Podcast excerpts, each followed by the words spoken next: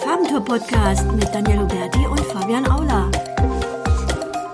Hallo und herzlich willkommen zu einer neuen Farbentour-Podcast-Folge. Vielen Dank, dass du wieder eingeschaltet hast. Mein Name ist Fabian Aula und heute leider nicht mit dabei ist die Danielle, denn ich befinde mich eh, auf der SEO Campings noch im Hotel. Äh, die Campings wurde abgesagt, heute ist Freitag. Aber natürlich habe ich die Zeit und die Chance genutzt, äh, Martin Brosi natürlich wieder mit einzuladen. Martin, ich grüße dich. Servus Fabian, ich hoffe ein würdiger Ersatz für die Danielle. Das wird sich noch herausstellen, ja. Nein, Spaß beiseite. Natürlich bin ich mega happy, danke, dass du dabei bist. Gerne. Wir haben aber auch einen super, mega geilen Special-Gast heute hier. Stimmt, der Kevin ist da, der Keynote-Speaker. Hallo. Kevin Indig. Kevin Indig, wir grüßen dich. Hi. Danke, schön, äh, dass ich da sein kann. Ja, äh, sehr, sehr gerne. Danke für deine Zeit. Kevin, lass uns mal direkt äh, loslegen. Für die Leute, die dich nicht kennen, wer bist du, was kannst du, was machst du? Ja, wer bin ich? Gute Frage.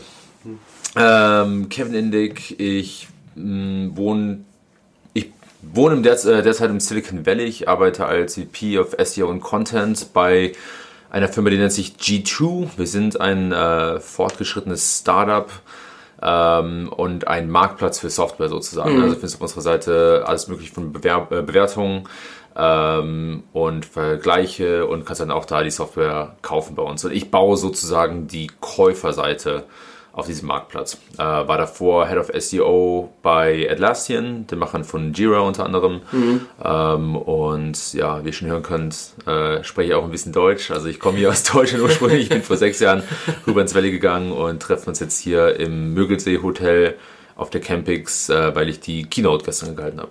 Sehr, sehr geile Keynote. Die Keynote ist eigentlich auch das Thema dieses heutigen Podcasts, die äh, Zukunft von Google. Was erwartet uns, Kevin? Ja, was erwartet uns? Also ganz kurz, wenn ich es vorwegnehmen darf, dein Vortrag hat mich ein ganz kleines bisschen depressiv gemacht, aber zum Ende war ich dann doch wieder ein kleines bisschen happy. ich habe ich hab mir die, deine Notizen angeguckt mhm. und dann stand ganz groß drauf, alles ist scheiße. und dann sage ich zu Fabian, Fabian, was ist denn das für Warum hast du das mitgeschrieben? Ja, der Kevin hat es auch so gesagt. ja, ich bin eigentlich eher ein sehr optimistischer Mensch. Ähm, und auch was SEO angeht, bin ich auf eine gewisse Art und Weise optimistisch. Aber so diese alte Denkweise von SEO, glaube ich, ist ziemlich tot. Ne? So dieses mhm. 10 Blue Links und äh, Rankings, irgendwie das, das Nonplusultra und so weiter. Ich glaube, davon müssen wir uns ziemlich stark verabschieden. Also die Keynote ging eigentlich darum, dass Google sich sehr stark transformiert von einer Suchmaschine zu einer Antwortenmaschine. Mhm. Ähm, die stehen halt unter immensem Druck, weil sie in der Vergangenheit so erfolgreich waren und weil ihnen so ein bisschen der nächste große Wachstumskanal fehlt, mhm. ähm, stehen sie unter Druck, weiter Ergebnisse zu liefern, weil sie ja auch eine Verantwortung an die äh, Anleger haben, ne, ja. die Shareholders. Und im Zuge dessen schröpfen sie eigentlich immer mehr einfache Suchanfragen und einfache Aktionen in den Suchergebnissen ab und beantworten die direkt selbst mhm. oder pressen halt ähm, gewisse Firmen in gewissen Industrien in ein gewisses Format, was weniger Freiraum lässt, dass Leute auf organische Suchergebnisse klicken. Und damit meine ich natürlich die Flugsuche und ja. die Hotelsuche. Ne? Und das war so ein bisschen das Thema. Äh, und ja, es kann schon ein bisschen, äh, ja, es kann halt schon depressiv machen, das kann ich verstehen. Aber es ist halt die Realität, mit der wir uns auseinandersetzen müssen. Und ja. für mich war eigentlich der, der Knackpunkt, ähm, oder sag ich mal, der, der Punkt, der das Ganze ein bisschen inspiriert hatte, war äh, letztes Jahr, als ich äh, echt gemerkt habe, wie komplex SEO teilweise geworden ist, aber wie veraltet auch viele unserer mentalen Modelle sind, mit denen, mit denen wir in SEO ja. gehen und so kam, so kam es halt. Du sagtest, Google geht zur oder wird zur Antwortenmaschine. Dafür muss Google natürlich schon den Nutzer ja per se auch kennen. Also du hast ja ein schönes Beispiel auch auf einem Expertenpanel erwähnt, das fand ich echt sehr, sehr gut. Du sagtest, der beste Kinderwagen. Und was ist jetzt die richtige Antwort auf der beste Kinderwagen? Weil du ja nicht den Suchenden kennst in dem Sinne. Du weißt halt nicht, was du ja auch eindrucksvoll gesagt hast, ob der eben den besten Preis sucht, ob er eben die Ästhetik mag, ob er aerodynamisch sein muss. Ja, wir sind natürlich keine Kinderwagen-Spezialisten hier, aber kann Google das rausfinden? Ja, ich glaube, Google kann das gut rausfinden. Ähm, die zeigen ja auch immer mehr diese Query Refinement Bubbles. Das sind so kleine Blasen, diese, diese Buttons, die Google immer mehr in den Suchergebnissen, vor allem in den mobilen Suchergebnissen mhm. anzeigt, wo du dann deine Suche weiter verfeinern kannst. Ja. Und deshalb ein, ein Beispiel dessen, warum diese alten SEO, diese mentalen Modelle veraltet sind, ist halt die Idee von Suchvolumen. Ne? Weil du würdest ähm, so der erste Instinkt ist halt oft zu sagen, oh, alles klar, Kinderwagen hat ein mega Suchvolumen, das ist ein Keyword, das ist jetzt relevant für uns, Ja. da gehen wir jetzt hinterher. Aber das ist so breit, ja, das heißt noch nicht mal, dass Leute unbedingt einen Kinderwagen kaufen wollen, vielleicht wollen sie auch verschiedene Kinderwagen vergleichen oder erstmal Firmen finden, auf denen, ne, also du hast halt irgendwie so komplette Spanne. Du musst halt die Customer Journey natürlich auch ein bisschen berücksichtigen. Wo befindet er sich? Ist er schon Product Aware beispielsweise? Genau, genau. Okay. Und all das macht halt eigentlich dieses Keyword zu einem sehr schlechten Keyword. Ne? Es hat halt super hohes Suchvolumen, aber es bringt dir nicht viel. Total und auch generisch. Google, genau, total generisch und Google testet auch sehr viel rum, was zeige ich denn jetzt an und was will der User eigentlich. Und das heißt, dass die Suchergebnisse für, für sehr, sehr kurze Shorthead-Keywords oder für Single-Shorthead-Keywords ähm, eigentlich so ein komplettes, so ein, so ein Flickenteppich werden, der versucht, alle Intentionen zu beantworten. Und ich als SEO muss mir stattdessen überlegen, okay, was genau ist meine Zielgruppe? Verkaufe ich irgendwie, keine Ahnung, äh, also habe ich eine Firma, die sich im günstigen Preissegment aufstellt für Kinderwagen und was sind dann die relevanten Keywords, ne, sowas wie günstiger Kinderwagen ne, oder, oder, oder billiger Kinderwagen ist dann vielleicht relevanter für mich. Und dann habe ich auch eine höhere Chance, wirklich qualitativen Traffic abzugreifen. Verstehe. Und das geht dann auch so ein bisschen ja in die Longtail-Richtung dann wahrscheinlich. Genau, es geht ein bisschen in die Longtail-Richtung. Ich meine, klar, der, der Longtail ist schon länger, ist schon sehr attraktiv, ist halt teilweise schwerer zu skalieren. Aber ich glaube, es ist so eine, es geht mehr so in, in, die Mitte zwischen Shorthead und Keyword äh, und, und Longtail auch, ne? Dass du halt sagst, okay, ähm, wie viel Keywords oder wie muss mein Query aussehen, sodass ich verstehen kann, wann eine gewisse Intention absehbar ist. Ne? Und, und ich rede in letzter Zeit immer mehr über die sogenannte Query Syntax, ne? also eine, wie ist sozusagen das Keyword zusammengebaut. Und ähm, ja, da können wir auch noch äh, äh, uns tiefer drüber unterhalten. Ne? Aber da, Teil zwei. Ja, ja, genau, Teil 2.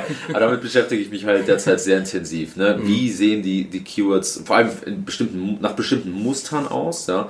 Ähm, und wie, was ist der Punkt, an dem ich sozusagen relevant sein kann und wo ist der Punkt, wo es, wo es Quatsch ist?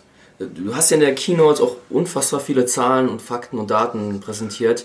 Äh, Ich habe dich gestern auf der Tanzfläche äh, das ja schon gefragt gehabt, aber vielleicht kannst du für die Zuschauer auch gerade erklären, wie bist du an die ganzen Daten gekommen? Also du hast zum Beispiel untersucht, äh, wo werden Local Packs angezeigt, mobil, Desktop und dann die verschiedenen Länder hast du ja miteinander verglichen. Ja. Willst du vielleicht dazu? Ja, genau. Ähm, und zwar, wie gesagt, ich hatte halt letztes Jahr so eine Art, ähm, ähm, wie sagt man, äh, Erlebnis oder Erwachung, wo ich gemerkt habe, okay, ähm, hier findet einiges statt an unserem Traffic bei G2, was ich mir nicht erklären kann und bin dann sozusagen auf, auf die Suche gegangen. Und fange natürlich als, als sag ich mal, traditioneller technischer SEO erstmal bei der technischen Seite an, habe halt die Seite irgendwie komplett auf links gedreht und nicht wirklich viel gefunden. Und dann habe ich gemerkt, dass unsere, ähm, unsere Rich Snippets und Featured Snippets extrem schwanken und da haben wir sehr viel Traffic drüber bekommen. Und dann kam halt so ein bisschen der Gedanke, oh, kacke, ich gucke ja eigentlich immer nur auf die SERP-Features, in denen wir ranken, aber nicht auf die Gesamtzahl der SERP-Features in SERPs an. Ne? Und dann habe ich gemerkt, oh, okay, da passiert sehr viel, wo Google einfach testet und an- und ausstellt. Und dann habe ich mich ähm, bei Rank Ranger gemeldet, da kenne ich den Mordy Owerstein, den CEO und Founder eigentlich ganz gut. Okay. Und habe gesagt, hey, guck, äh, hast du irgendwie was beobachtet? Und dann meinte er, nee, nicht wirklich. Und dann meinte ich, hey, hast du, kannst du mir ein paar Daten schicken, die ich durchkämmen kann? So, ne? Und dann meinte er, ja klar, sicher. Und das ist halt eine super coole Socke. Hat mir da dann irgendwie 100.000 äh, Keywords rübergeschickt über So 2019, Mobile, äh, Desktop und wie gesagt in drei Ländern, UK, äh, US und Deutschland. Und äh, da, also ich meine, da, da, da geht mein Herz halt auch auf. Ich stehe auf den Scheiß. Das ist so ein riesiges Datenset und Durchwühlen und Kram und alles. So, das ist total mein Ding. ähm, und ähm, dann habe ich da einiges gefunden und dachte ich, ah, okay, es ist sehr interessant zu sehen. Und mir fehlt halt die andere Seite der Medaille, und zwar der Traffic. Ähm, und weil ich mit SEMrush ganz gut in Kontakt bin, habe ich die dann gefragt, weil die hatten vor kurzem so ein neues äh, Feature veröffentlicht, das nennt sich Traffic Analytics. Und- Nutzen wir auch, kann ich echt nur empfehlen. Ja. Sehr, sehr geil, ja. Ja, auf jeden Fall. Finde ich auch sehr spannend. Also es ist so eine Art Alternative zu Alexa Internet und SimilarWeb. definitiv. Und die haben mir dann auch ein riesen Datenset von über 1200 Domains äh, rübergeschickt in verschiedenen Industrien und das auch auf Desktop Mobile über die letzten ähm, zwei Jahre. Und dann hatte ich natürlich den perfekten Gegenspieler. Und dann habe ich noch so ein kleineres Datenset bekommen von Parsley. Das ist ein Tool aus den US, was ähm, eigentlich eher für Newsseiten gedacht ist, um deren Audience oder ähm, äh, um deren Publikum zu analysieren. Ne? Da kannst du halt sehen, wo kommen die her, was interessiert die, was für Themen, was geht derzeit steil und so weiter. Und die haben halt auch ein cooles Datenset von über 3000 Domains. und ähm, konnten mir halt interessante Daten vor allem zu Google Discover und Google News liefern. Und daraus habe ich dann sozusagen ja, so ein, ein, ein Brei äh, gebaut ja, äh, und ähm, ein Verständnis dessen bekommen, wo halt Google hingeht mhm. und wie sich das auf Seiten auswirkt. Äh, Habe ich das noch richtig in Erinnerung? In, in Deutschland wird das Local Pack häufiger ausgespielt als in Großbritannien zum Beispiel? Ja, ähm, und zwar in Deutschland sind die Local Packs auf der, in der mobilen Suche extrem gestiegen. Die haben sich nämlich mehr als verdoppelt, mhm. sind aber auf dem Desktop weniger geworden. Und in den USA war es genau andersrum. Mhm. Und in UK ist es relativ stagnant geblieben. Ne? Also klar, wir können auch die, die, äh, die prozentualen Werte vergleichen. Ich glaube, da ist UK noch vorne. Die haben noch die meisten Local Packs. Aber was ich halt unfassbar spannend finde, ist, dass erstens sich das so stark unterscheidet von Land zu Land und auch von Gerät zu Gerät. Warum ist das so? Frage ich mich gerade. Meine These ist, dass Google wirklich rausfinden kann, wann ähm, der Nutzer was am besten sehen will oder was er am besten, äh, was am besten passt zu der Suche. Mhm. Ich meine, für sie ist es super einfach zu erkennen, welchem Land ist der Nutzer und Klar. was für ein Device benutzt er gerade. Und es ist auch so ein bisschen aus der Logik, ähm, glaube ich, ganz gut abzuleiten, dass wenn du sagst, okay, ähm, ich bin jetzt auf einem ähm, mobilen Gerät und suche, was weiß ich was, irgendein ein Sushi oder sonst was, ne? Ja, ja, dass ich dann ein Local Pack vielleicht sehen will, aber auf dem Desktop ist es eher unwahrscheinlich. Aber okay. du hattest jetzt eingangs erwähnt, dass du ja, diese Daten dir geholt hast, weil du dir den Traffic nicht erklären konntest. Mhm. Was war jetzt der Grund? Also warum hast du diesen Traffic-Anstieg gekriegt? Wo, wo, wo kam das her? Genau, das kam tatsächlich durch SERP-Features, hauptsächlich durch Review-Snippets und durch Featured-Snippets, die Google halt immer wieder an- und ausgestellt okay, hat. Okay, es war wirklich testen. dieses Testing von Google und das hat euch dann eben immer kurzzeitig diese Peaks dann gebracht, den Traffic anschauen. Ganz genau, ganz genau. Und das ist halt eine sehr dumme Situation, weil erstens dein, dein Traffic sieht halt aus wie eine Achterbahn, geht hoch und runter und du denkst dir, was geht hier ab? Mhm. Und zweitens gehst du dann halt irgendwie zum, zu deinem Chef ja, oder zum CEO und, und sagst, hey geil, Traffic ist ab 20% und na, Traffic ist wieder unten und dann Traffic ist wieder oben. Also das war eigentlich so das, was mich genervt hat und warum ich dann die ganze Sache überhaupt angestoßen hatte. Mhm. Du hast ja gerade eben äh, Google Discover angesprochen. Das ist ja auch so ein bisschen der heiße Scheiß aktuell. ähm, kannst du da vielleicht Tipps geben? Hast du da was herausgefunden? Wie kann man da vielleicht optimieren? Ja, genau. Also Google Discover sitzt ja sozusagen auf diesem Topic Layer. Äh, und um das kurz zu erklären, also diese die, die meisten direkten Antworten, die Google ausspielt, kommen aus dem Knowledge Graph und aus dem Topic Layer. Und die beiden sind eng miteinander verbunden. Das, äh, der Knowledge Graph ist ja sozusagen Googles Datenbank für Entitäten, wo sie verstehen können, wie deren Beziehungen zueinander aussehen und so weiter und so fort. Und äh, Entitäten sind halt alles von äh, Namen, äh, Plätzen, Büchern und so weiter und so fort. Ähm, das Topic Layer ist sozusagen dasselbe, nur auf Themen ähm, abgezielt. Und zwar Themen im Sinne von Trends oder Ideen, ne, zum Beispiel Coronavirus, mhm. äh, passt da eigentlich perfekt rein. Der Coronavirus ist ja eigentlich die Familie der Viren und das, womit wir gerade zu tun haben, ist dieses äh, Covid-19. Covid-19, ja. Genau. Und die Leute, die meisten Leute wissen das aber nicht. Oder sagen wir mal so, sie suchen danach nicht. Die suchen mhm. nach Coronavirus. Das heißt, für Google stellt sich jetzt die Herausforderung, was zeige ich an, was wollen die Leute eigentlich sehen. Mhm. Das heißt, dieses Thema verändert sich gerade. Und das um das sozusagen richtig ähm, zu skalieren und zu mappen, nutzen sie halt diese, diese Topic Layer Technologie. Und das Google Discover sitzt auf dem Topic Layer, das heißt, äh, Google zeigt dir in der Mobile App oder auf der Startseite der mobilen Google Homepage einen Feed an. Ich glaube, das Ganze hieß auch mal Google Feed, bevor es rebrandet wurde zu Google Discover. Mhm. Und zwar ein Feed von ähm, Content, von Artikeln. Und diese, diese Artikel sind halt äh, sehr auf dich zugeschnitten und Google verbessert die auch je nachdem, wie du damit interagierst. Also bei mir war es auch so, dass am Anfang das Cover relativ ja, okay war. Da waren halt so die klassischen größeren SEO-Seiten drin und jetzt sehe ich halt immer mehr nischige Blogs und immer bessere Ergebnisse. Also das ist sozusagen Googles Push-Kanal. Ja? Und für Google, das passt zu diesen drei großen Trends, die, ich, die ich am Anfang meiner Keynote äh, gezeigt hatte. Und zwar hat 2018 äh, zu Googles 20. Jubiläum Ben Gomez, der unter anderem also auch der Senior Vice President für die Suche ist und News und Assistant. Ne, das mhm. sollte uns auch so ein bisschen zu denken geben. Ist eine sehr interessante Titelkombo. ähm, der hatte einen Artikel geschrieben oder eigentlich eine ganze Artikelreihe auf dem Google-Blog über die nächsten 20 Jahre der Google-Suche. Und darin hat er neben zwei anderen Trends auch beschrieben, dass Google halt sich immer mehr von Queries oder von Suchen lösen möchte und mehr zu einer Keyword- oder Query-losen, wie sagt man, äh, Suche ähm, sich umbaut. Ja, das heißt, und da passt Google das Cover halt perfekt rein, weil es dir Vorschläge gibt, ohne dass du was suchst. Ne? Also Google will sich jetzt auch mehr davon, will gar nicht darauf warten, dass die Nutzer irgendein Bedürfnis oder Interesse haben, sondern denen direkt Vorschläge machen. verstehe. und dann Tipps. Ähm, also es gibt noch nicht so viele Daten, aber Merkle, das ist eine größere Agentur in den USA, die haben sich mal die 65 größten Publisher angeschaut und daraus gefunden, dass erstens die CTR weitaus höher ist bei Discover, also die Leute klicken mehr als eine mobilen organischen Suche, dass ähm, es keine Korrelation gibt mit Backlinks oder Social Shares. Also Google, ja, das fand ich auch sehr, sehr spannend. Also Google scheint da echt wirklich selbst zu bestimmen, was für ein Thema ist gerade interessant für wen, kennt dementsprechend natürlich auch deine Interessen, was auch sehr interessant ist. Ähm, und dass so die, die Haltbarkeit von so einem Discover-Push drei bis fünf Tage ist. Das heißt, dass wenn dein Content in Discover angezeigt wird, dann, dann hält er meistens drei bis fünf Tage und dann flacht das wieder ab. Also es sind wirklich viel mehr Spikes und es hat eher so einen Charakter von Traffic von sozialen Netzwerk als von einer Google-Suche. Aber an der Stelle ganz kurz, wenn ich da einhaken darf. Auf der einen Seite natürlich mega faszinierend, absolut, dass Google wirklich in der Lage ist und wahrscheinlich auch in Zukunft immer mehr in der Lage sein wird, den Nutzer zu verstehen. Aber irgendwie ist es dann natürlich auch so eine Bubble. Also wenn du kriegst halt nur noch das angezeigt, was du natürlich irgendwie, was dir gefällt. Das ist ja ein bisschen auch so mit, mit dem Instagram-Feed. Also du siehst dann nur noch das, was du likest, aber kannst nicht mehr nach links und rechts schauen. Das finde ich so ein bisschen beängstigend. Ja, das ist schon echt beängstigend. Das Also- ist schon eine eingeschränkte Suche.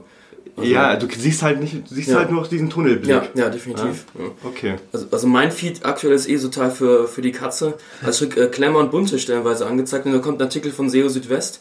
Äh, meine Frau benutzt halt mein Handy auch immer wieder, um äh, da Sachen zu gucken. Und äh, da hat die eine Zeit lang äh, Babyklamotten geguckt und dann habe ich auch im Discover-Feed äh, wirklich Kategorieseiten bekommen gehabt von Shops. Und ich dachte eigentlich, es kommen nur Newsartikel, aber es kamen tatsächlich Kategorieseiten. Krass. Also das war richtig, richtig krass. Äh, aber gut, Bunt und Klemmer kann ich natürlich nur empfehlen. Lass uns darüber reden. Nein, Spaß beiseite. Ähm, Hand aufs Herz, wie viele Stunden hast du für den Vortrag Vorbereitung gebraucht? Auf jeden Fall über 100. Über 100, krass. Ja, also mit, Krass. mit allein die, also die Daten halt zu slicen. Und ich habe weniger als die Hälfte all der Dinge, die ich da gefunden habe, in der Keynote überhaupt gehabt. Also Mhm. Die Keynote hatte mal 240 Folgen, äh, Quatsch, äh, Folien, Ja. Slides. Und hat jetzt, glaube ich, noch 140. Also ich muss auch 100 cutten, was auch sehr schwer war. ähm, ja. Aber ja, mit, wie gesagt, der Analyse, dann üben, das Ganze in Format bringen und so weiter und so fort. Das waren bestimmt über 100 Stunden. Also ich habe damit auch schon ähm, Ende letzten Jahres angefangen, so im Dezember ungefähr, die Weichen zu stellen und so. Aber äh, es hat halt auch tierisch Spaß gemacht, weißt du, so für mich ist halt nicht nur so, es ist nicht nur Hobby, sondern hilft dir auch selbst für dein Verständnis und ich stehe halt auch voll drauf, muss ich sagen. Ja, ja, klar. Also das hat man äh, auch gemerkt, eine mega coole Keynote. Auf jeden Fall. Ähm, was können denn die SEOs tun von äh, zum Beispiel TripAdvisor oder ähm, ich will jetzt nicht das tolle Beispiel sagen, äh, das überlasse ich dir, das hast du ja äh, gezeigt, wie man es machen kann. Aber was können die machen, wenn jetzt zum Beispiel die, die Flugsuche oder die Hotelsuche, die ist sehr stark jetzt auf Google fixiert.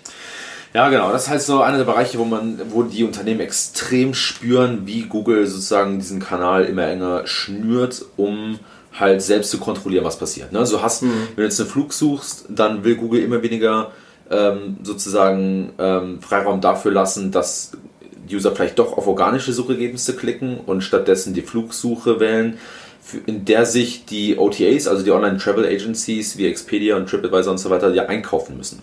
Also die bezahlen ja wie eine Art Werbung dafür, wenn sie da gelistet sind. Ähm, und das merken TripAdvisor und Expedia ja extrem, auch andere. Ne? Ähm, ähm, also ich glaube, äh, Kayak und so weiter, die leiden auch sehr, sehr stark drunter. Aber diese, diese Metasuchen, die haben halt derzeit keine gute Zeit. äh, auch glaube ich in Zukunft nicht. Also Expedia hat auch letztes Jahr sein, sein CEO gekickt äh, und hat auch in der Begründung angegeben, dass sie immer weniger, äh, dass sie immer mehr ihre Ziele verpassen aufgrund von SEO und aufgrund von erhöhtem Wettbewerb von Google. Zwischen euch und den Zuschauern und mir, es gibt auch Gerüchte, dass Expedia nochmal eine Link-Penalty bekommen hat, aber das habe ich auch Oh. echt nur, also das habe ich nicht aus erster Hand gehört, sondern nur so ne, Okay. äh, hinter vorgehaltener Hand. Aber Interessant. So oder so, ne? Also SEO ist das Thema, warum der, SEO, warum der SEO gekickt wurde. Und auch bei TripAdvisor, die haben im November, glaube ich, noch einen extremen ähm, Abrutsch ihres Aktienkurses durchlebt. Äh, und glaube ich, das sieht auch derzeit nicht so gut aus. Und sie berufen sich halt auch ständig immer wieder darauf, dass Google ähm, immer mehr halt abgreift ne? und dass die organischen Ergebnisse immer weiter runterdrückt. Und das Gegenbeispiel ist halt Booking dafür. Ne? Also Booking hat nicht nur geschafft, seinen organischen Traffic um 50% letztes Jahr zu erhöhen, äh, oder jetzt in zwei Jahre besser gesagt, ähm, sondern auch eine sehr, sehr starke Marke aufzubauen. Ne? Also sie haben, die kriegen über 50% Direct Traffic, was unfassbar gut Verdammt ist. gut ja, ist, ja. verdammt gut ist. äh, und die haben halt echt das Spiel richtig gespielt. Ne? Also sie haben halt lange Zeit extrem viel Geld investiert, auch in Google Ads. Ähm, die geben, glaube ich, immer noch eine Milliarde US-Dollar pro Quartal aus, sind damit einer der größten Google Ads-Kunden der Welt krass. neben Amazon und äh, geben aber über die Zeit hin immer weniger auf Google Ads aus und mehr in so äh, Markenkanäle wie äh, Videos, TV und so weiter und so fort. Ne? Also sie spielen halt weiter dieses Markenspiel und das ist, glaube ich, so der beste Weg, vor allem für die ganz, ganz Großen, dass du halt, wie gesagt, du gehst all in in SEO und, und, und äh, SEA oder PPC oder wie du es auch immer nennen willst und ähm, baust dir dann aber eine Marke auf. Ne? Also Booking ähm, was sie auch sehr gut machen, ist, die halten ihre User richtig fest. Also die, die gucken halt, dass die alles tun, damit du äh, dich für den Newsletter anmeldest oder halt bei Booking einen Account erstellst.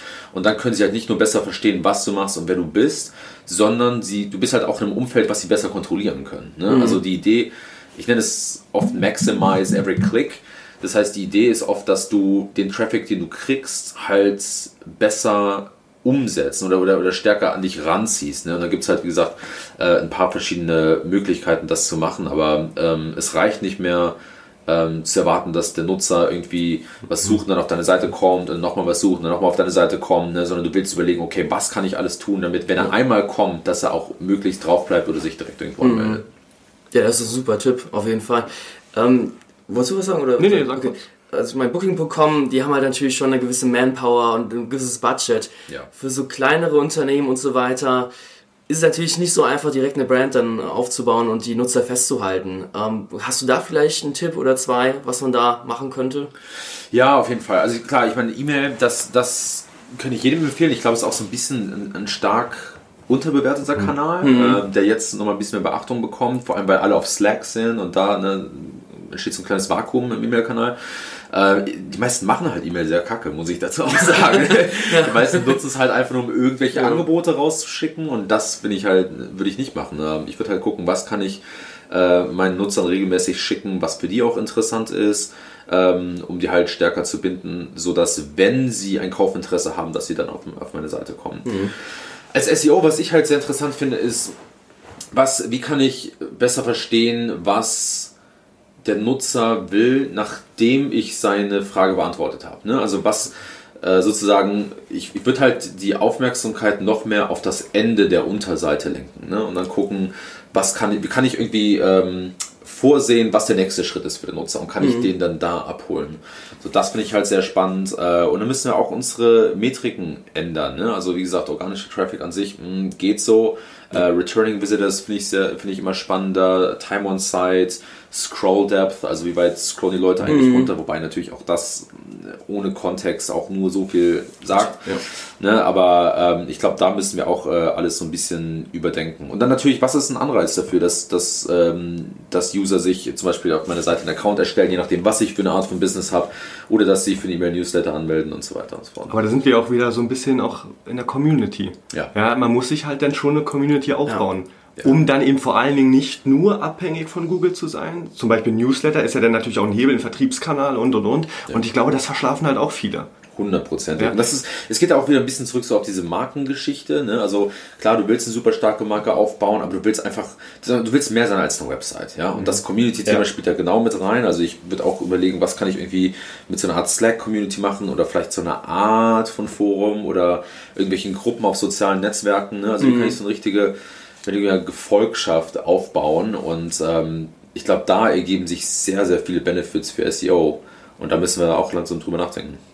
Ja, auf jeden Fall, unbedingt. Äh, kurz Hashtag Werbung, dein äh, Tech Inbound äh, Newsletter kann ich auf jeden Fall nur empfehlen. Danke, ja? danke. Also meldet euch dafür an, auf jeden Fall, geiles Ding. Äh, kommt einmal im Monat raus, gell? Einmal die Woche. Einmal die Woche, oh mein Ja. Gott, ich bin so ein schlechter Newsletter, aber es tut mir leid. Ganz einmal die lieber, Woche, ganz ja. Das war mal einmal im Monat. Ah, okay, okay. Ja, ja, gut, okay.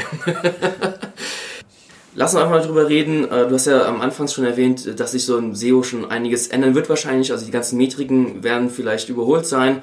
Kannst du es vielleicht schon ein bisschen detaillierter erklären? Ja, klar. Also es gibt ja viele Ansatzpunkte, wo wir unser, unsere Denke ändern müssen und das war jetzt schon vor zwei Jahren, also wir sind da auch ein bisschen spät dran. Aber ähm, das eine ist halt Desktop versus Mobile. Also ich sehe halt immer noch viel zu viele Screenshots von Desktop-Resultaten ja. und Leuten, die sich Desktop anschauen. Ähm, die Realität ist, dass ich glaube, spätestens ab September alle Seiten anhand ihrer mobilen Seite bewertet werden, egal wie viel Desktop- oder mobilen Traffic die Leute bekommen. Mhm. Das ist oft auch so eine komische, sag ich mal, ähm, Falschannahme, dass man sagt, oh, ich kriege ja eh hauptsächlich Desktop-Traffic, ich muss meine mobile Seite nicht optimieren. Stimmt nicht. Ab Mobile First musst du deine mobile Seite optimieren und das heißt vor allem viel äh, Aufmerksamkeit darauf lenken, ob der Content gleich ist und die internen Links. Mhm. Das sind so die zwei größten Probleme, die ich immer wieder sehe. Ähm, aber anhand der eigentlichen Metriken, ne? also wir müssen, wie gesagt, erstmal alles unterscheiden äh, oder alles äh, teilen in Mobile und Desktop. Ne? Sie, die CDRs sind unterschiedlich, der Traffic, die Impressions, das Suchvolumen, alles, alles anders. Ja.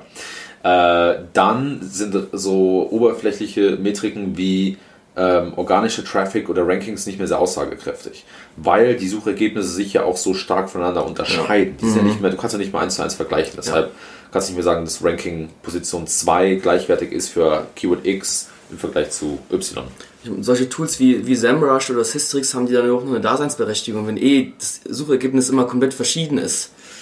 Ja, aber es ist ein guter Punkt, den du ansprichst, denn ich mache mir immer mehr Gedanken darüber, wie wir, wie wir Tools besser verstehen können. Denn das Problem ist, dass die meisten Tools keine repräsentative ähm, Reflexion der Suchergebnisse mehr sind. Mhm. Ja? Äh, damit meine ich vor allem Suchvolumen. Also Suchvolumen ist für mich mittlerweile ein Punkt, wo ich überhaupt, wo ich überlege, ob ich es überhaupt noch groß benutzen möchte mhm. oder wie viel Gewicht will ich Suchvolumen noch geben, das ist vielleicht die bessere äh, Frage äh, und auch die, die Click Predictions. Also Ahrefs macht das glaube ich noch ganz okay, dass sie dir sagen, wie viele Klicks du ungefähr warten kannst, aber es wird halt immer schwieriger. Äh, und auch sowas wie Keyword Difficulty, oh, ja, das ist total für die Tonne. Ja. Super, super mhm. schwierig. Ne? Also das, das sind halt so ein paar Überlegungen, aber äh, ganz konkret, wovon ich ein, ein, großer Fan bin, ist die sogenannte Share of Voice. Das ist so ein bisschen der Keynote angeschnitten, aber dafür brauchst du eigentlich eine eigene Session, um das richtig zu erklären. Share of Voice kannst du verstehen wie Marktanteil. Mhm. Marktanteil von einem Keyword, aber auch für ein ganzes Thema.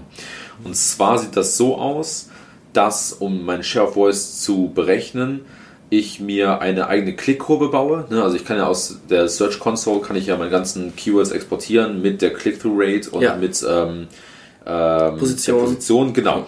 Äh, und dann, das Coole ist, ich kann es halt auch aufteilen auf Mobile und Desktop. Ne? Dann habe ich schon mal zwei Klickkurven äh, für die Geräte und dann der, die Share of Voice Formel ist eigentlich sehr einfach. Und zwar multiplizierst du die Keywords CTR mit dem Keyword Suchvolumen und teilst es durch das Suchvolumen des Themas oder der Kategorie, wenn du ein Webshop bist zum Beispiel. Oh, okay. Und dann kriegst du einen Prozentwert raus, der dir sagt, dieses Keyword hat so und so viel Marktanteil innerhalb eines ganzen Themas. Und das kannst du für alle Keywords durchmachen und dann sozusagen den Durchschnitt nehmen, wenn du willst. Dann hast du eine Prozentzahl, ja, cool. die du, genau, die du äh, verändern kannst. Und das ist insofern äh, repräsentativer, weil du A, deine eigene Klickkurve halt nimmst, um zu gucken, okay, wo, wo kann ich wie viel Marktanteile kriegen und B ist es besser vergleichbar über verschiedene Suchergebnisse und C kannst du auch besser einschätzen, wie deine Wettbewerber sich verhalten. Ne? Hm. Es gibt so ähnliche Metriken in SEMrush und Ahrefs, äh, also bei SEMrush gibt es, die nennen sich meistens irgendwie Visibility oder sonst was. Genau. Das Problem ist halt so ein bisschen, du weißt nicht immer, was da alles reinfließt. Also ich habe auch mit SEMrush gesprochen, ich habe mit Ahrefs gesprochen, mit denen ich auch ganz cool bin. Ja, und du bist gut vernetzt, merke ich. Ja, ja äh, bin ganz okay vernetzt und äh, ja, es sind aber auch alles sehr coole Leute, weißt du, die hm. meistens nicht so ängstlich sind, äh, auch über äh, gewisse Themen zu sprechen oder mal ein bisschen den, den, den Mantel zu öffnen. Aber oft weißt du halt nicht genau, was in solchen Visibility-Metriken drin ist. Ich war auch mhm. bei, bei Search Metrics selbst mal vor, vor einigen Jahren, äh, hab, konnte auch hinter die Kulissen blicken und ähm, manchmal ist halt sehr schwer zu, äh, zu beurteilen. Ne? Manchmal hast du halt super viele Faktoren in so einer Visibility-Metrik, äh, das ist bei Search Metrics der Fall, und manchmal ist es eine ganz einfache Share of Voice-Geschichte. Ja. Ne? Aber das ist, deshalb bin ich immer mehr ein Fan davon, das selbst zu erheben äh, und das dann irgendwie zu automatisieren, zum Beispiel via SEMrush API äh, oder irgendeinem anderen Weg, weil eigentlich musst du immer nur jede Woche äh, oder jeden Monat oder jeden Tag, so, je, je nachdem wie oft du Share of Voice aktualisieren willst, musst du nur das, die Position aktualisieren und dann halt das Suchvolumen, wobei das meistens monatlich rauskommt. Ne? Und dann kannst du es halt immer wieder updaten. Ja, super spannend. Also, Also so, wie, wie ist es bei euch? Also das klingt ja jetzt schon so, als ob du wirklich den heißen Scheiß machen kannst in der Firma und und und. Habt ihr da krasse Auflagen oder sa sagen die mit Kusshand, ich sag mal jetzt die ähm, Chefs oder die halt über dir stehen, ja mach mal, mach mal, mach mal oder wie, wie läuft das bei euch? Ja, ich habe halt das Glück, dass ich mittlerweile ähm, auf dem VP-Level bin. Das heißt, ich kann, ich habe halt den kompletten Bereich Suche und Ja. Inbound, das halt das fällt da alles unter, unter meine Verantwortung sozusagen. Das heißt, ich kann dann auch die Entscheidung treffen. Ähm, ich habe halt ein gewisses festes Budget und ähm, muss halt manchmal mit unseren Engineers und mit unserem Produktteam gucken, dass die auch das umsetzen. Aber ich habe auf jeden Fall auch durch die Position selbst einfach viel mehr äh, Freiheit und Möglichkeiten, Dinge umzusetzen. Okay, weil jetzt sag mal, du brauchst ja wahrscheinlich auch viele ähm, Entwickler und und und. Also habt ihr da so die Ressourcen dann dafür, um das immer alles Meistens ja, meistens Okay. ja. Also wir haben nicht, äh, wir haben nicht unendlich viele Ressourcen und es gibt auch immer wieder Punkte, wo wir halt argumentieren müssen und das schlau angehen, aber es ist jetzt nicht so, dass, also wir, haben, wir kriegen schon viel Beachtung und der Großteil des Traffics von dem Business kommt halt durch SEO. Es ist halt ein sehr SEO-lastiges Business äh, und da hast du natürlich ein bisschen mehr Aufmerksamkeit drauf. Okay. wie ist das äh, mit solchen, mit den klassischen Ranking-Signalen? Ich sag mal, die Backlinks wurden 2008 schon für tot gesagt oder 2010 und ja, 2020 sitzen wir hier und die sind immer noch wichtig. Ähm, was, was sagst du dazu, zu diesem Thema Backlinks? Wenn die noch wichtig bleiben oder geht's jetzt endlich mal bergab? Ja, ich glaube, Backlinks ist immer noch sehr wichtig. Ähm, wir machen ein eigenes Link-Building-Team. Ähm, Ah, Und äh, ja, ja, ist halt so. Und äh, ich, es kommt aber immer mehr auf das Keyword an. Ne? Also es gibt Ja. Keywords, da sind Backlinks einfach noch ein sehr wichtiger Faktor, bei anderen gar nicht. Und ich glaube, das ist so eher die Brille, die ich versuche mir aufzusetzen, ähm, dass Ranking-Faktoren halt sehr ähm, spezif Keyword-spezifisch sind, ne? dass es halt drauf Ja. ankommt, in welchem Bereich. Und das haben wir damals bei Searchmetrics schon gemerkt, dass die Ranking-Signale sich ändern, je nachdem, in welchem Bereich du unterwegs bist. Ne? Also sowas wie in, äh, in, in Travel und Tourism, da sind halt irgendwie Bilder sehr, sehr wichtig und dann auch äh, Alt-Tags und der Content. Und dann im, im Finanzbereich ist halt HTTPS oder SSL sehr, sehr wichtig und Ladezeit und lauter solche Faxen halt. Und so versuche ich dann auch äh, zu denken. Also es geht immer mehr runter aufs Keyword sozusagen. Also wir beide haben jetzt äh, spitze Ohren bekommen. Ihr habt ein eigenes Link-Building-Team. Äh, kannst du ein bisschen was äh, verraten? Wie baut ihr denn Links auf? Ja, genau. Also ähm, ich habe derzeit, glaube ich, vier Fulltime-Link-Bilder und ähm, wir decken halt die ganze Bandbreite ab, ne? von Cold Outreach oder Kaltakquise, wie man es auf Deutsch nennt, ähm, bis hin zu Infografiken, irgendwie ähm, Umfragen oder Research-Content. Ähm, aber was wir halt sehr, sehr viel machen, ist einfach mehr in, in ähm, Beziehungen zu investieren. Ne? Dass wir halt irgendwie so Content Ja. austauschen mit Leuten und dann auch nicht nur, nicht nur für die Links, sondern wirklich gucken, okay, können wir irgendwie coole Marketingkampagnen zusammen starten, was können wir irgendwie machen mit unseren Daten, können wir die zusammenschweißen und daraus ergeben sich viel bessere Links. Du hast auch oft den Fall, dass Leute dann Firmen äh, wechseln und, dich, und dann die Beziehung halt mitnehmen und so weiter.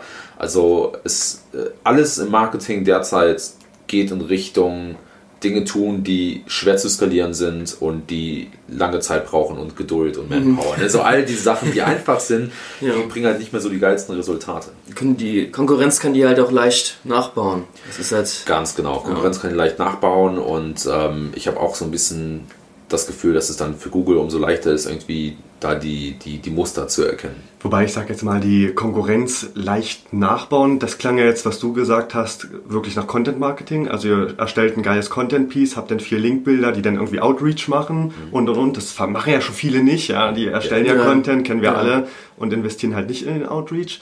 Aber dadurch, glaube ich, kannst du die eben gerade nicht leicht nachbauen, die Links. Weil Nee. wenn du jetzt auf einer großen Zeitung bist, dann kannst du Ja. ja nicht einfach anrufen und sagen, hey, wir wollen auch, wir haben auch eine geile Content-Marketing-Kampagne. Mhm. Das muss ja schon passen. Und wenn ihr dann vor allen Dingen auch in die Beziehung investiert, dann wird das wahrscheinlich auch nicht so einfach. Ja, ich, eine ich andere meinte, Brand meinte machen. ja auch, ihre Strategie Ja. kann man nicht so leicht nachbauen. Okay, ja, absolut. Dann, Ja. wir versuchen es gerade aktuell und dann Quatsch. Nein, keine Sorge. Ja, klar. Es, äh, ich meine, ja, es geht auch viel um Kreativität und um generelle. Beziehungen. Ne? Also, äh, aber gut, ich, ich, ich, ich, baue mal die, ich lasse mal die Brücke so stehen. Ja, ja, gut, danke für diese Brücke. Ja. Diese Kreativität, also ich habe ja gerade was vorbereitet. Nein, ja klar, ist halt ein super wichtiges Thema. Also mein Vortrag ähm, haben wir gestern schon äh, drüber gesprochen gehabt in, in, in Recap-Folge. Ähm, ja, kannst halt eine Menge mitreißen. Also es ist wirklich richtig geil und es ist aber auch ein Prozess. Also habt ihr richtig kreative Leute eingestellt? Also achtet ihr darauf, dass sie Kreativtechniken anwenden? Oder sagt ihr einfach, hey, macht mal und wir gucken, was passiert? Naja, es geht ja so ein bisschen mit einher. Also ich versuche halt immer so ein bisschen eine richtige Balance zu finden zwischen klaren Vorgaben und kreativem Freiraum, sodass Leute einfach brainstormen können und sich irgendwie was Cooles überlegen. Und ähm, dadurch ergibt sich halt oft auch, ja, dadurch ergeben sich oft auch coole Ideen. Und es muss jetzt nicht immer so das abgefahrenste sein, wo, also Ja. muss, muss es kein Picasso werden, äh, aber besser als so ein äh, handgemaltes Bild von einem Amateur, wenn, wenn du verstehst, was ich Ja. meine. Ähm, und ich glaube, die richtige Kreativität liegt auch so ein bisschen darin, was für Geschichten man erzählt, wann man die erzählt und rausbringt, also ähm, was sich gerade halt in der Welt tut, was, was so interessant ist ähm, und wie man dann halt zusammenarbeitet. Ich glaube, das sind, also wie zwei Marken zusammenarbeiten können. Ich glaube, das ist so ein bisschen Kreativität im, im Linkbuilding und ähm, dass du auch gewisse ähm, Meinungen vertrittst und dich positionierst und so weiter und so fort. Ich glaube, wer das zum Beispiel ganz smart macht äh, derzeit, jetzt nicht aus Linkbuilding-Gründen, aber generell sind ähm, die Leute von Rework oder von Basecamp. Da gibt es Okay. ja diesen Michael Fried, der auch immer super provokante Aussagen auf Twitter irgendwie trifft, aber damit halt irgendwie so ganze Massen empört und dann jeder, weißt du, sagt, gibt halt so seinen Senf dazu. Der macht das sehr, sehr geschickt. Das ist eigentlich sehr, sehr gutes Marketing. Ne? Und äh, das, ich glaube, wenn du in die Richtung denkst, dann kriegst du, es geht halt eigentlich um Aufmerksamkeit. Ne? Wie Ja. kriegst du unfassbar viel halt- Aufmerksamkeit? Ja, das, ha- hast, du, hast du ein Beispiel, wie ihr, den du hier vielleicht, vielleicht vorstellen kannst? Äh, kreative Link-Building-Idee bei euch? Ja, genau. Also was zum Beispiel nicht so kreativ ist, aber ganz gut funktioniert, sind die Trends. Also Gartner veröffentlicht ja auch immer so seine Software- und Business-Trends und das machen wir natürlich auch. Das zieht ganz gut Backlinks, aber ist halt, wie gesagt, sehr, nicht, nicht sehr kreativ. Ne?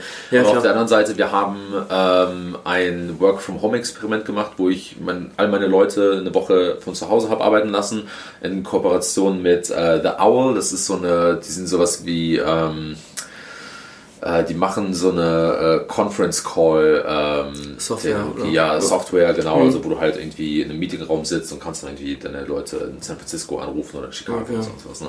Und also für die ist das Work from Home Thema natürlich auch sehr, sehr groß und da haben wir mit denen kooperiert, wo wir halt, wie gesagt, all unsere Leute oder wo ich meine Leute eine Woche habe von zu Hause arbeiten lassen und dann haben wir halt darüber geschrieben und irgendwie geguckt, was, was kommt dabei raus und was denken die Leute. Und interessanterweise äh, fanden viele es nicht so cool, immer nur von zu Hause zu arbeiten, sondern die haben gesagt, die würden gerne ein, zwei Tage ins Office kommen. Und das ist halt so eine Sache, weißt du, wo du denkst, oh, okay, das habe ich nicht erwartet. Also hast du eine Art Überraschungselement in der Story.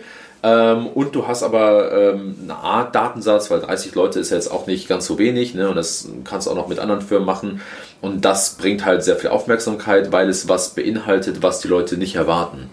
Äh, und das hat eigentlich ganz gut funktioniert. Ich denke auch so, gerade Content-Marketing-Kampagnen, weil wir jetzt vorhin so dieses Nachmachen ja hatten, das kann man schon adaptieren.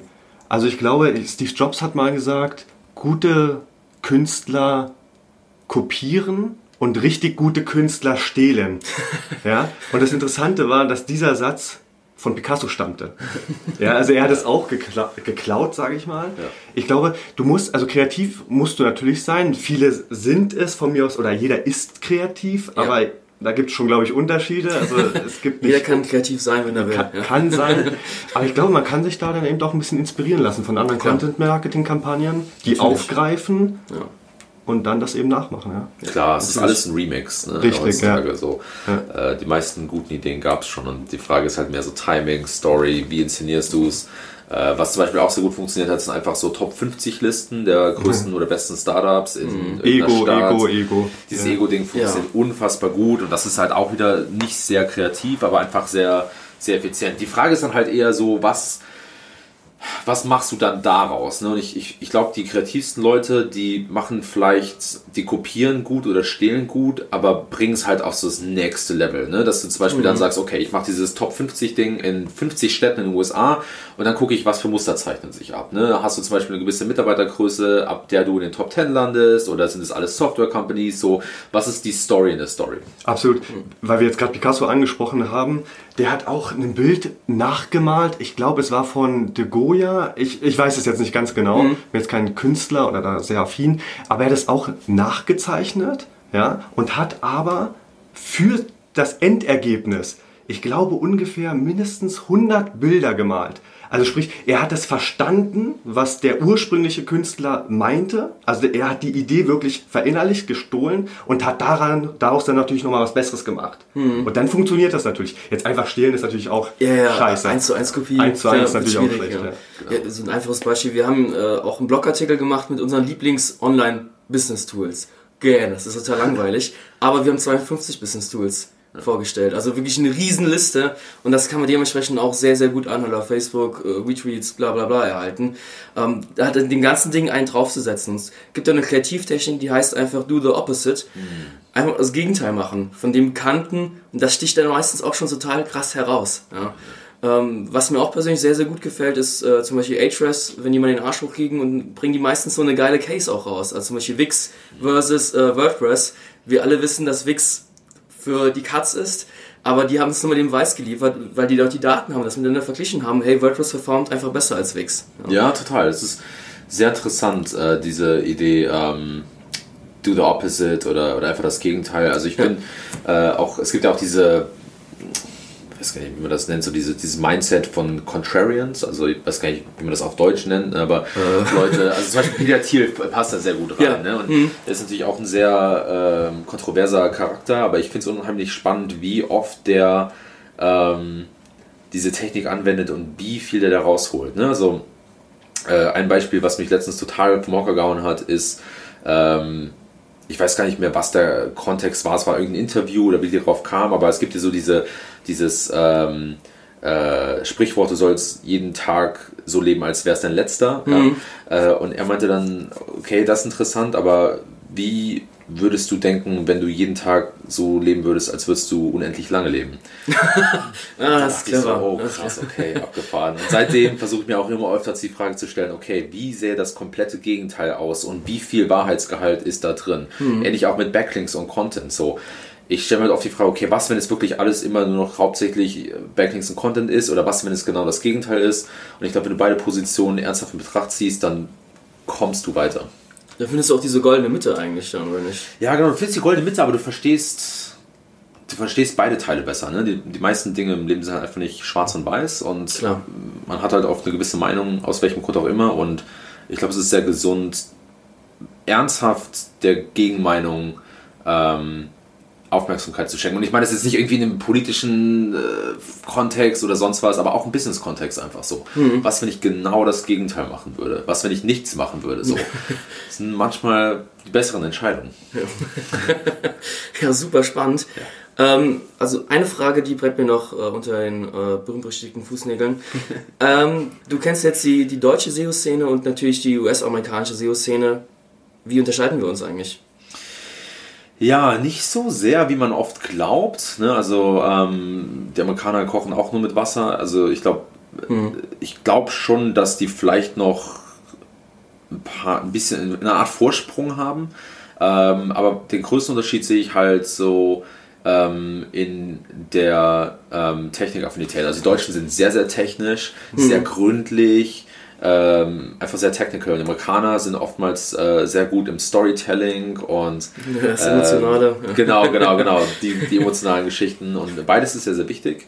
Und ich glaube, beide respektieren und beachten sich auch äh, sehr mhm. äh, dafür. Und ähm, es ist auch so ein bisschen so ein Cultural Mindset. Also die, die Kultur ist schon ein bisschen anders. Ich glaube, die Amerikaner die, ähm, die executen einfach schneller oftmals. Ne? Die, sind einfach, die bringen schneller Dinge einfach raus und dann vielleicht auch im kleineren Format, so ein MVP, so ein Minimal Viable Product, gucken, wie funktioniert und investieren dann. Mhm. Und, und die Deutschen, die planen halt irgendwie alles so 100% mhm. und dann executen die. Und mhm. beides hat so seine Anwendungsfälle. Ne? Und, und, und beides, ich glaube, gehört in, in so einen Werkzeugkasten rein. Also beides kann ein gutes Werkzeug sein. Ähm, und das sind so ein bisschen die größten Unterschiede, die ich sehe. Aber ich muss auch sagen, dass sich diese Lücke in den letzten Jahren auch sehr stark oh, geschlossen hat und dass die Deutschen sich manchmal stark unter Wert verkaufen und eigentlich mehr können, als sie gern zugeben. Martin, komm. Das ist ja die deutsche Bescheidenheit. Ne? Aber ich sehe auch immer mhm. mehr Deutsche, die auf amerikanischen Konferenzen sprechen und die sind auch sehr viel äh, Beachtung bekommen und die dann denken, oh okay, ist die besser als ich dachte, vielleicht sind wir doch nicht so schlecht. Also Deutsche sind immer sehr, sehr bescheiden. Ja, ja. Ich sehe das nur mal die, äh, die ganzen amerikanischen äh, SEOs, die dann, ähm, weiß nicht, ihre, ihre Produkte verkaufen wollen in Form von, hey, irgendwelche Templates, wo du dann Outreach-E-Mails äh, schreibst, die funktionieren in Deutschland, nach meiner Erfahrung, fast gar nicht. Also es ist einfach, ja. nur weil du zwei E-Mails jemanden schreibst, verlinkt er dich in Deutschland nicht. Er hasst dich eher dafür. Ja, ja, ja das stimmt schon. das perfekte Schlusswort, Herr Wittich. Perfekte Schlusswort. Ja, super. Dann äh, bedanke ich mich natürlich bei Martin und natürlich auch ganz herzlich beim Kevin. Danke, dass ihr die Zeit gefunden habt. Und ja, ich würde sagen, reingehauen, bis demnächst. Ja. Vielen Dank, hat mich gefreut. Ja, vielen Dank, Fabian. reingehauen, bis zum nächsten.